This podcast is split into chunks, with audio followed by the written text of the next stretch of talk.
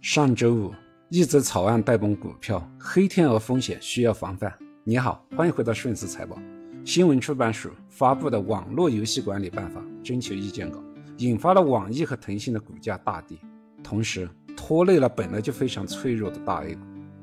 这一事件充分地体现出政府政策的调节经常会成为投资市场的黑天鹅事件。常规来说，经济有周期，而周期会走向极端。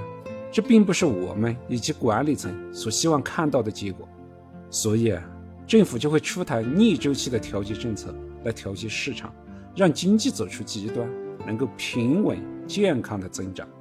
在经济过热的时候，为了防止风险和泡沫的产生，管理层会出台抑制经济增长的政策，比如说紧缩的货币政策，以达到抑制投资过快的增长，降低通货膨胀。出台行业管控的政策，防止行业的产能过剩。去年和今年美联储的加息就是这样的逆周期调节政策。经济过冷的时候，就像我们现在的经济状况，就会出台刺激政策，提升经济增长的信心。央行会实行货币的宽松政策，降准降息，鼓励企业的贷款，刺激个人消费。行政部门也会出台产业刺激和帮扶的政策。虽然在二零二三年的前三季度，我国的 GDP 增长达到了百分之五点二，是全世界主要体量国家中增长最高的之一。但是，就目前我们各行各业的弱势，相信大家都有深刻的体会。所以，今年政府的逆周期调节政策都在按部就班的发布和落实，银行端的存贷款利率也在不停的下调，房地产行业、高科技企业的刺激扶持政策。也在不停的发布和实施。对于资本市场来说，这一系列政策的出台和神秘资金的增持，大 A 股终于看到一些止跌的迹象。但是信心仍然比较脆弱，毕竟政策组合拳的效果还没能够显现出来。在这个时点所发布的网络游戏管理办法，用逆周期的政策去理解，这是完全没有办法理解的。所有投资者都没办法理解。以没有任何预期的毁灭性事件，就是黑天鹅事件。因为顺周期的政策是可以预期的，只是在什么时点发布，发布的力度有多强，这些没办法准确的预估而已。所以，刺激政策的发布对于股市的刺激，能够维持的时间也比较短，属于合情合理，在预期范围之内。但是，这个时候对于行业的限制政策，反而是市场没办法去理解的。现在各个行业都弱成这个样子，还要来限制，那不就是打压行业的发展吗？它符合中央政治局先立后破的政策指导吗？符合发展和帮扶民营企业的政策导向吗？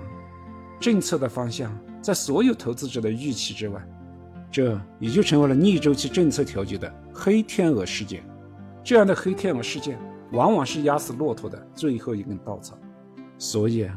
才会把刚刚聚起一点信心的大 A 股给带崩了。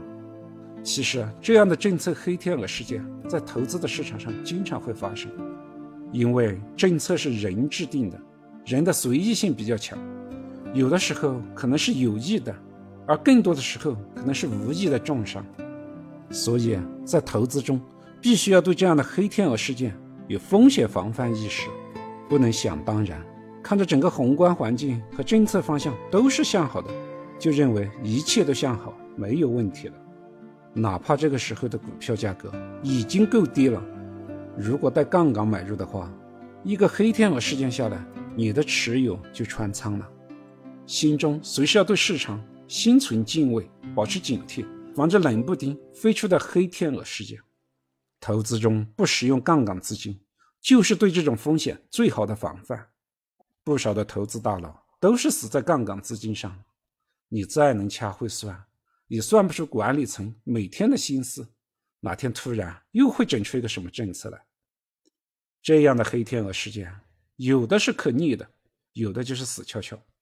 比如说教培行业就是毁灭性的，白酒的塑化剂事件影响的就只是时间，输时间不输钱。医疗反腐，重塑行业的竞争格局。而对于网络游戏行业，当年在行业过热的时候进行了反垄断调查，贴上了电子鸦片的标签，用逆周期调节的方法完成了对行业的过热调节，但是政策调节往往会过头，游戏行业一下子就进入了寒冬，又只好对行业进行反向的逆周期刺激政策。政策调节的周期就是这样的，会很快有钟摆的一端过渡到钟摆的另外一端。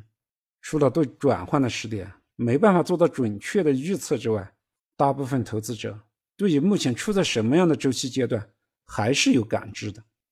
对于整个游戏行业而言，虽然经过了这么多的政策打压，虽然股价还在地板上，但是现在你去看企业的财报，该增长的仍然在增长。只要行业没趴下，优秀的企业仍然能够在变革中获得增长。但是如果使用了杠杆资金，可能一次事件就击穿了你的持仓，哪怕未来股价再创新高，你也永远没有翻身的机会了。